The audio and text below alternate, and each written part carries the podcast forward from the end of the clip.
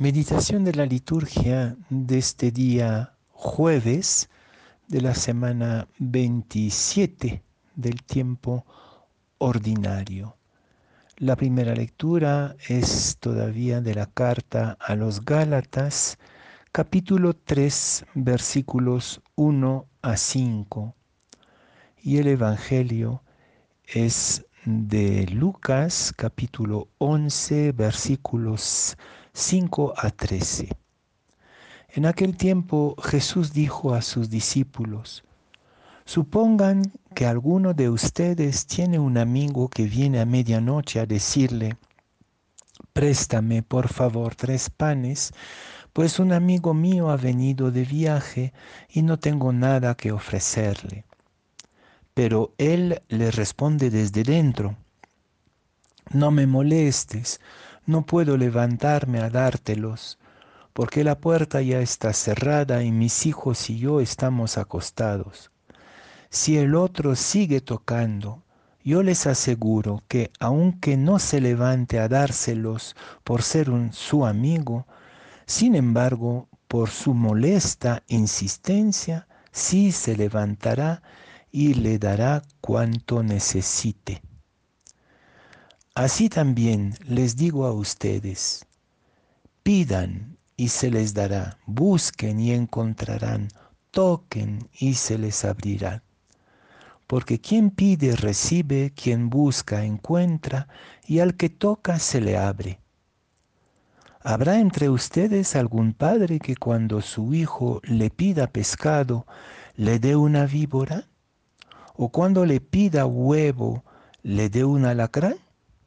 Pues si ustedes que son malos saben dar cosas buenas a sus hijos, cuanto más el Padre Celestial les dará el Espíritu Santo a quienes se lo pidan.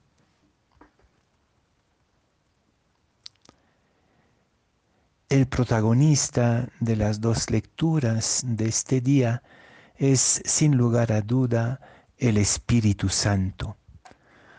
En la carta a los Gálatas, San Pablo discute fuertemente con los Gálatas, porque parece que han retrocedido en su fe y se están agarrando de seguridades legales, rituales, que no son ya el espacio dinámico de la libertad del espíritu. Y en el Evangelio el fruto de una fe activa, molesta, atrevida, es el Espíritu Santo.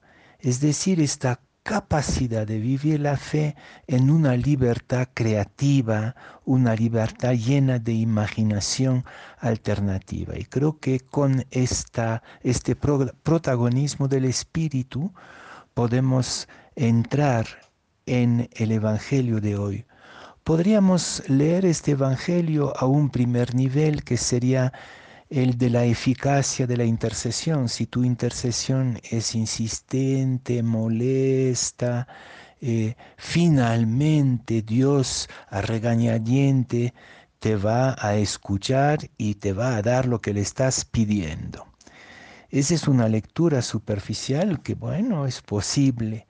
No estoy seguro que sea la lectura más rica, más fecunda para un creyente, una creyente adultos.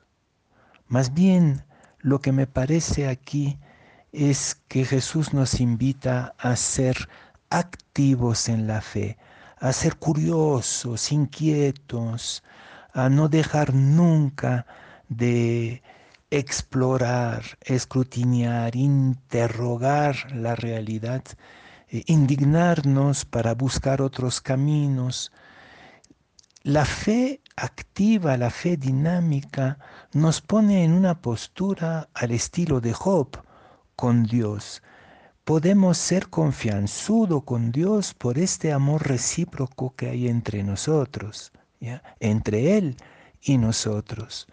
El creyente no es un niño sumiso, silencioso, pasivo, que cuida su fe como si fuera un capital que hay que cuidar justamente porque se, les puede, se le puede robar. No, el, el, creyente al estilo de Job es el que entra en una relación viva, vital con su Dios, eh, que toca, que está seguro que el Señor le va a abrir. No le va a abrir para darle el regalito que está pidiendo, sino le va a abrir la puerta del sentido, la ventana de la esperanza. Le va a revelar una luz escondida en su tiniebla. Y creo que en este momento de tiniebla justamente lo que necesitamos son creyentes, orantes, activos, exploradores, buscadores. Y en esta búsqueda, en esta exploración orante, se encuentra el Espíritu. Es el Espíritu que va a revelar el sentido de nuestra búsqueda. No, no dándonos cosas que vienen de afuera, sino revelándonos las potencialidades que tenemos adentro, como comunidad, como persona, como momento histórico que estamos viviendo. Entonces, la invitación más que confiar en la eficacia de la intercesión, bueno, es una primera lectura, pero la lectura más profunda, más rica, es optar por una fe eh, creativa, inquieta, vengativa, cuestionadora, que llega abrir las puertas del misterio y del espíritu escondido incluso en nuestras